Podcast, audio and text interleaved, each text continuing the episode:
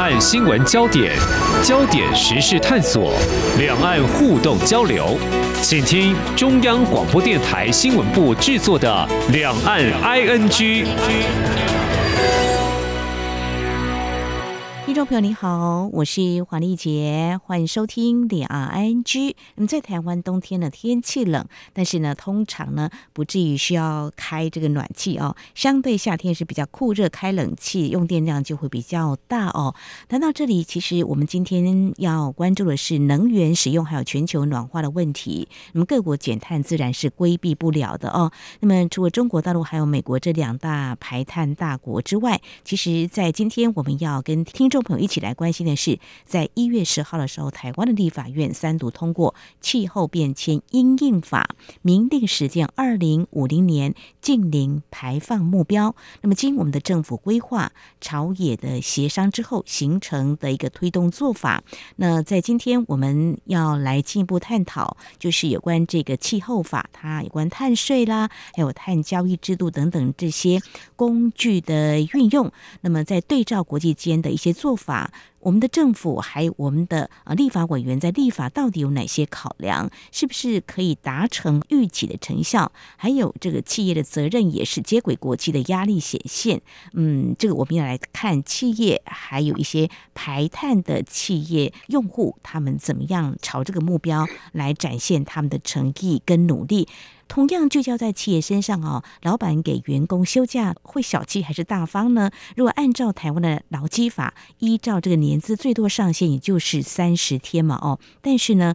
在美国，有些企业这几年看到他们可是没有上限，就是员工可以开心来休假。好，谈到这里很让员工心动，为什么愿意给假呢？我们等一下也会来谈。而在今天，我们特别邀请《天下杂志》未来事业部总监，同时也是 CSR 频道总编辑黄昭勇来观察探讨，非常欢迎总编，你好，丽姐好，各位听众朋友大家好。好，我们接下来就来关心，在最近呢，我们在节目当中一直在探讨台湾的有关温管法跟气候法。哈，温管法现在已经变成这个气候法，终于在一月十号的时候三读通过了哦。我们先看到大概涵盖哪些企业？过去在节目当中我们谈到了，像刚才我所提到的，嗯，像电呐。呃，就是用电发电这个部分的话是很重要，还有这个石化、半导体都涵盖在我们未来可能等一下要探讨的，比如说碳税、碳交易这个部分呢。呃，是，其实这一次的气候变迁因应法，它的涵盖面非常的广哦。嗯，那之前呃，我们这个是透过温室气体管理及减量办法啊，是在二零一五年的时候通过的这样子的一个管理办法。那当时的主管机关其实是呃是现在的环保署，嗯，那将来它很有可能在组织改造之后，有可能会呃升格成为这个环境部哦，嗯，但不管是环保署还是环境部，在二零一五年这个温管法就是温室气体。减量及管理办法通过之后，它主要是以制造业的减核为主，也就是说，我们台湾是因为是一个出口导向的一个经济，所以我们有大量的这个制造业，它的呃温室气体的排放。啊，大量的制造业当然包含我们非常引以为傲的这个半导体的护国群山的这个相关的产业。嗯，那除了这个半导体以外，用电量相当大的，其实还有这个钢铁跟石化产业。嗯，所以在这个温管法里面呢，它就有规定，就是年排放量二氧化碳约当量超过二点五万公吨的企业呢，它必须要申报它的这个温室气体排放的状况。那但是除了这些重要的大量的制造业的温室气体排放之外呢，呃，我们越来越发现，除了制造业的呃节能减碳之外，如果我们要达到科学家他们研究的，也就是说，我们要阻止地球升温超过一点五度 C，那光光是这个制造业。减碳是不够的，所以这一次把这个温管法呢，它呃整个是其实是大翻修，改名叫做气候变迁因应法。所以光从这个法条的名称，我们就可以看到，它是针对整个气候变迁啊、呃，我们人类或者说台湾，我们啊、呃、作为国家、作为社会、作为企业。要怎么样去因应做了非常大幅度的修正哦。所以在这个气候变迁因应法里面呢，它跟这个相关的产业，呃，除了这个制造业之外，其实它也名列了，就是有关服务业。服务业就像是包含像是啊，我们大家非常熟悉的便利超商。啊，然后这个连锁的超市，那还有就是我们整个民众，我们每个人的生活，它都必须要去改变哦。嗯，那当然，这个气候变迁因应法它的推动还是有它的先后顺序哦。所以初期大家会觉得，哎，好像这个气候变迁因应法跟以前温管法时代这个在。要求要减碳的对象好像没有什么太大的差别哦，还是以这些制造业为主哦。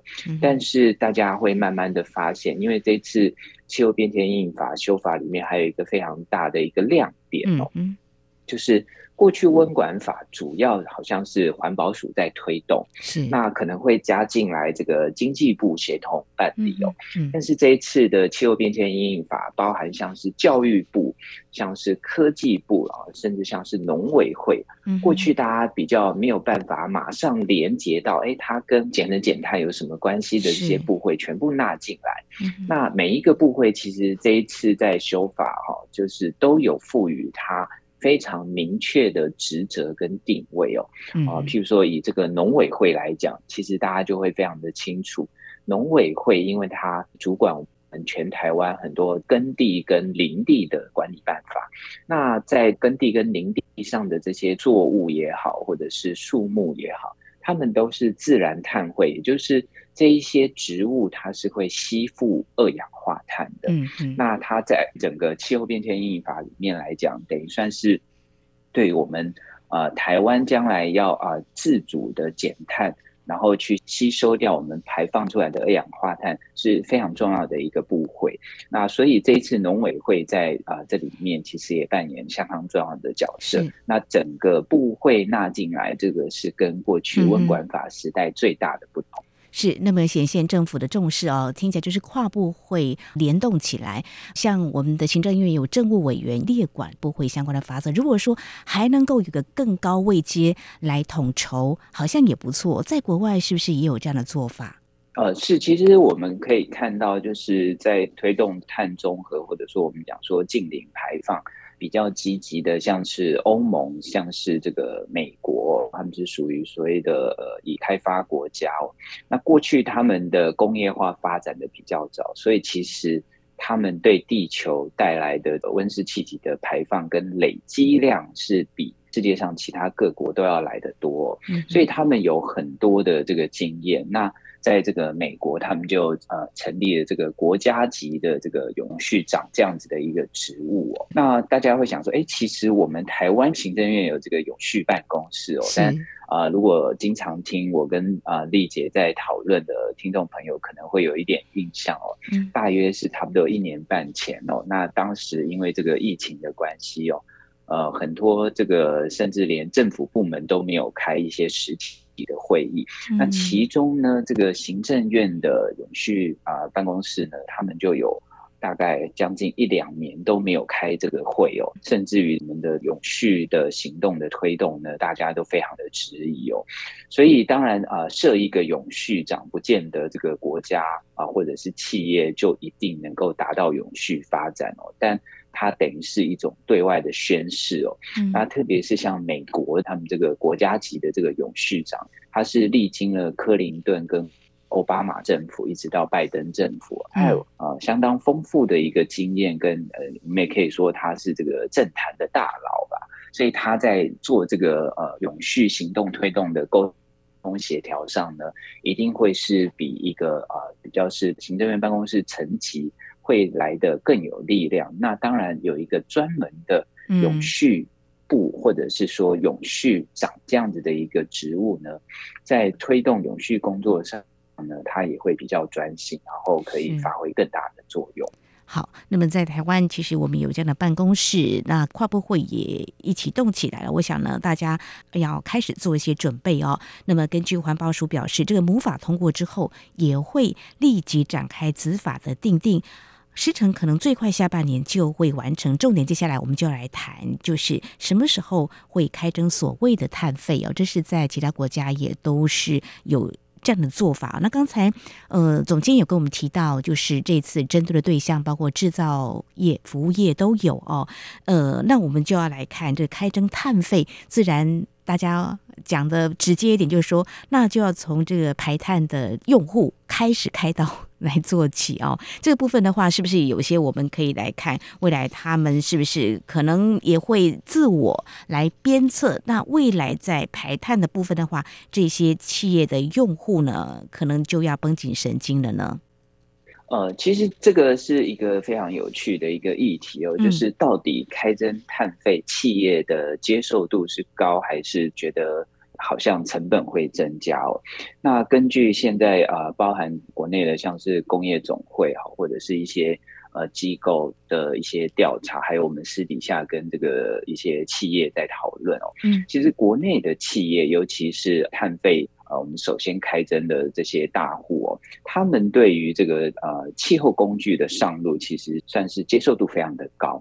那所谓的气候工具，也就是说，我们透过呃，不管是开征碳费啊，或者是国外蛮多国家施行的这个碳税哦，让有排碳的人他就必须要去付这个成本哦。嗯，那我们呃可以回想一下，就是一个生产线或者是一个工厂，你在啊使用电或者是使用水的时候，你都要付钱，对不对？嗯。但是为什么这个排碳过去我们没有付钱？因为我们好像觉得那个跟没有关系，但事实上，这个碳排或者是说温室气体的排放，就是在我们生产制造或者是营运的过程中产生的附加的产品哦。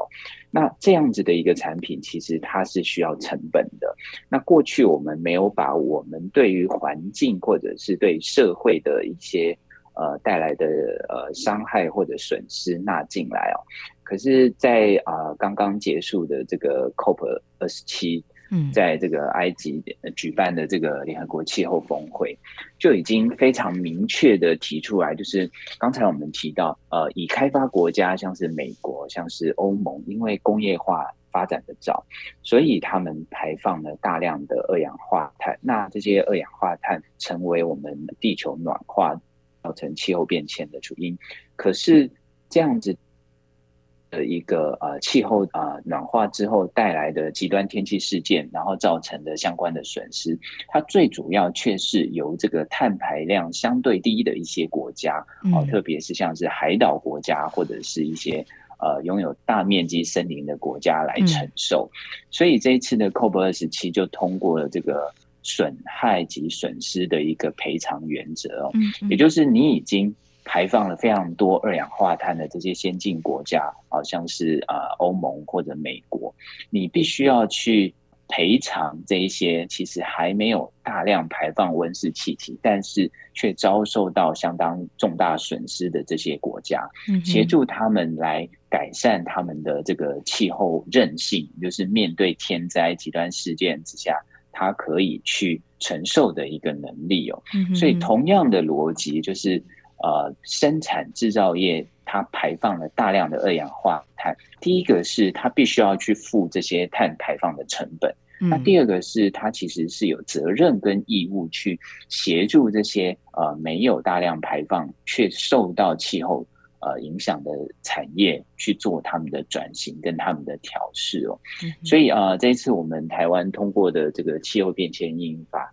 使用的这个气候工具，我们叫做碳费哦。嗯，那碳费它就是会有一个费率，然后去针对这些企业它排放的温室气体去科这样子的一个费用。嗯哼，那预计是在二零二四年会上路哦。那上路的意思就是说，二零二四年这一年呢，呃，这一些被呃列管的这些。排放大户呢，必须要开始精密的计算，它二零二四年这一年会啊排放多少的温室气体。到了二零二五年的时候呢，政府就会来针对他们排放的这个温室气体去科费。那其实它这个概念就跟我们哈，比如说我们是二零二四年大家的这个所得呢，到了二零二五年的时候会来课税是一样的概念。所以它有两个重点，一个是这个碳费的费率要定多少，这个环保署目前是还没有呃完全对外说明哦。是。那另外一个就是到底你会产生多少的二氧化碳，这个是要在二零二四年企业必须要精密的计算，而且是要经过第三方公证机构的这个认定，最后由政府核定，然后再去据以课费。嗯哼，好，所以这个相关执法订定还蛮重要，后续我们会继续来关注，而且要一个非常科学化的管理，相关的一些管理人员呢，我想需求度也是很大的哦。那么这是台湾在有关这次三读通过的气候变迁的因应法呢，其实涵盖面向很多，那有很多细节的部分，我想通过政府的提出，还有这个朝野的协商，终于通过了。但是呢，还是有一些关键的问题呢。接下来我们继续再请。我们天下杂志未来事业部总监黄昭勇来跟我们谈。过去在节目当，中我们有谈，就说二零五零年嘛，就是一个净零排放的目标，这不变。在去年，我们就说，诶，要不要定出一个中期的目标？我们就说，像呃，学生寒假作业要做好嘛。那如果每天或是每周有列管，不是很好吗？这次看起来好像也没有列出一个中期目标，对不对？这个总监，您怎么来看这个问题呢？呃，是，就是到底对于这个中期目标，也就是说，如果我们要在二零五零年，嗯。啊、呃，台湾要达到近零排放，那从气候变迁因应法通过的二零二三年开始到二零五零年，其实有将近二十七年的时间。嗯、那这个中间，我们应该要怎么样去达成哦，那所以譬如说，在欧盟去年提出来，他们有这个所谓的五五套案哦。嗯、那五五套案的概念就是说，它除了二零五零年近零排放，然后他们其实有一个更呃宏大的目标，是希望欧洲在二零五零年整个欧洲大陆可以成为地球上第一个气候综合的大陆。嗯，那气候综合，也就是说，它所有的。营运跟人类的活动对于气候的冲击是要降到底哦，那当然这个目标是更远大，所以在达成二零五零年的气候综合之前，他们就拟定了一个就是二零三零年要减少排放啊，叫它的基准年要减少五十五 percent 这样子的一个目标，所以大家可以啊想象一下，哎，我二零五零年我要减掉百分之一百。嗯，那到了二零三零年的时候，我必须要先减少百分之五十五，所以对欧洲来讲，等于是我二零三一年到二零五零年的二十年呢，嗯，我要继续努力的目标就是剩下的这个再减少百分之四十五。嗯，可是我们现在定的这个二零五零年的目标呢，我们并没有把二零三零或者二零四零。我具体应该要减少多少的排放，定到这个气候变迁因应法里面哦。嗯，所以大家可能会觉得，哎，那难道我们到了二零五零年就会直接禁零 排放嘛？这个显然是不太可能。对对对。所以其实，在去年的十二月啊二十八号的时候呢，由国发会跟环保署。共同带领各部会呢，他们其实是有提出这个二零三零年我们的这个中期减排目标呢，嗯，是要减少排放百分之二十四，正负一个百分点。也就是说，最好的状况，我们在二零三零年呢，会较我们的基准年是二零零五年减少排放啊百分之二十五。但是大家也可以稍微比较一下哦，刚才我们讲这个欧盟它是。呃，二零三零年要减排百分之五十五，所以它后面的二十年是去努力这个剩下的百分之四十五。那我们最好的状况是二零三零年减排百分之二十五，但是等于说你后面的二十年你要去努力的是有百分之七十五，所以这个相对起来，当然我们压力会非常的大，尤其是在后面的这个二十年。甚至我们其实有提到，以这个欧盟也好，美国也好，他们在相关的绿色科技上又比我们进步。嗯、那再一个是他们的经济已经转型，呃，他们的经济可能都是服务业的产值会比制造业来的大。嗯，那服务业就包含像是啊金融啦，或者是很多的品牌。所以呢，我们如果目前定的目标，二零三零年是减排百分之二十五，那我们大家就会觉得说，哎，这个目标是不是有一点太过宽松，好像不够积极？嗯，所以呃，我们常在讲说，这个气候变迁因应法也好，或者是说就是跟相关的减少温室气体排放，它需要好几代人共同努力。嗯、那我们常说，这个我们这一代减排的越多呢，是还给下一代一个相对好的一个发展空间哦。嗯，所以如果我们在二零三零年的目标不够积极，等于是某种程度来讲，我们还是把这个气候变迁的问题，还有这个减少碳排。减少温室气体排放的问题，还是丢给了我们的下一代，或者是未来的政府，所以这个才会造成这个在野党还有很多环境团体啊、呃、非常大的这个反弹哦，认为我们这一次的修法虽然有进步，但是。真的还是远远的不够。没有错，是相对保守的哦。你看，二十七年后，如果你在中间二零三零年有个定定目标，其实就会攸关企业它减碳啊的一个积极的态度，脚步有没有快，这个强度强弱的问题哦。所以我想呢，这是令人遗憾的。那希望在执法的定定方面，是不是能够做一些这方面的补强啊？这也是我们期待的。好，那在节目的前半阶段，我们谈到有关这个气候变迁因应法终于三读通过了哦，二零五零的净零目标是入法的。那么碳费呢？二零二四年会向碳排大户来开征，怎么样来计算？会怎么样来定定有关碳交易、碳税？这是我们所关注的，毕竟也要跟国际来接轨。好，这是在节目当中我们所探讨的比较严肃、必须正式面对的问题。接下来来谈员工跟企业老板呢，可以一起来想这个问题。因为刚才我已经告诉听众朋友，在美国像。矽谷有些企业，他们就让这个休假可以很自由的，没有上限的哦。这个部分的话，我想也不是最近在美国的一些企业会说，哎，你们就开心的来休假啊？这到底是什么样的一个思维呢？想要留住人才吗？嗯，这样蛮吸引员工 去应征的啦，真的。总结。其实最近看到这个新闻，大家是觉得哎，蛮羡慕的。就是微软的美国呃员工哦，嗯，他们接下来可以不用再去计算说，哎，我到底放了几天假，我休了请了多少假哦。那他们宣布了一个叫做自由裁量休假，叫做呃 discretionary time off 这样子的一个制度哦。那也就是说，呃，他将来不会有上限。休假没有上限啊，你不用去管说你有几天的特休假啦，或者是你有几天的有薪的假期，嗯哼，要去使用哦，你都可以，只要你提出申请，经过你的主管同意之后，你就可以去休假，不管你有几天的假，而且呢。他的这个制度连新进的员工也适用，哇，这个真的是听起来非常的厉害哦。对，那除了所谓的这个自由裁量的休假之外呢，嗯，他们还是有一些明定的一些假期，叫做公共假日啊、事假、病假，至少嗯嗯还有十天，然后没有用到的特休假，他也会帮你折算成这个薪资。嗯嗯，那当然，其实微软它。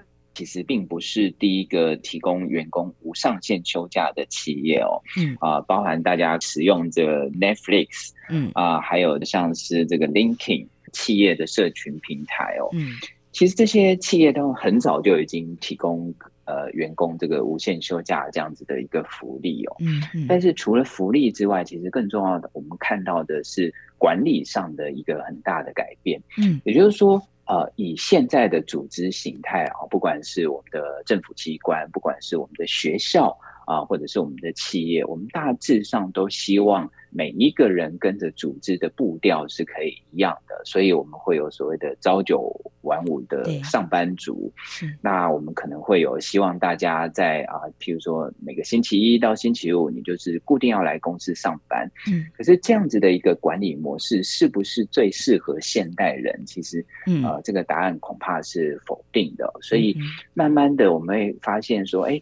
在这个疫情开始之后呢，一直到现在，你要在家上班，或者是你要进办公室上班，嗯、其实都有相当大的弹性。嗯，所以也就是说，我们把这个工作排程的这个权利呢，交给了员工，或者是交给了我们的这个组织的成员自己哦。嗯、那甚至于像高中生，嗯，他早上要不要参加这个早自习的问题哦？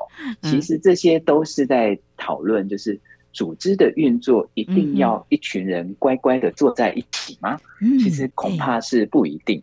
所以这我们常在讲一件事，就是说，如果你要在啊墙上挖一个洞。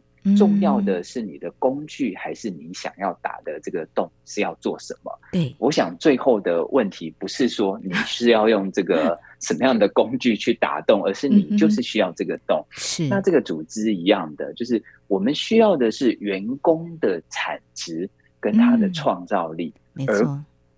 不是他是不是乖乖的坐在办公室，所以把这个工作权呢还给员工，其实也就是这一次微软他们在推动这个所谓无上限休假，嗯，背后很重要的意涵。是，我想这真的蛮有意思，值得思考哈。就是你乖乖的坐在你的座位上，就能够有好的创意吗？然后你的绩效就会比较好吗？就是在老板的眼皮底下工作，就会具有这个效率吗？嗯、呃，这个很可以探讨。台湾是不是有企业也这么做呢？不过就是好像是这种动脑的白领阶级的，大概这个可能比较行得通。如果制造业的话，一定要到这个工作线上的话，服务业这个恐怕怎么调呢？这也是。是会有一些困难，丽姐说的没有错，就是到底这个呃，大家不聚在一起，是不是工作上会比较好，或者是比较不顺？那当然，这个就是。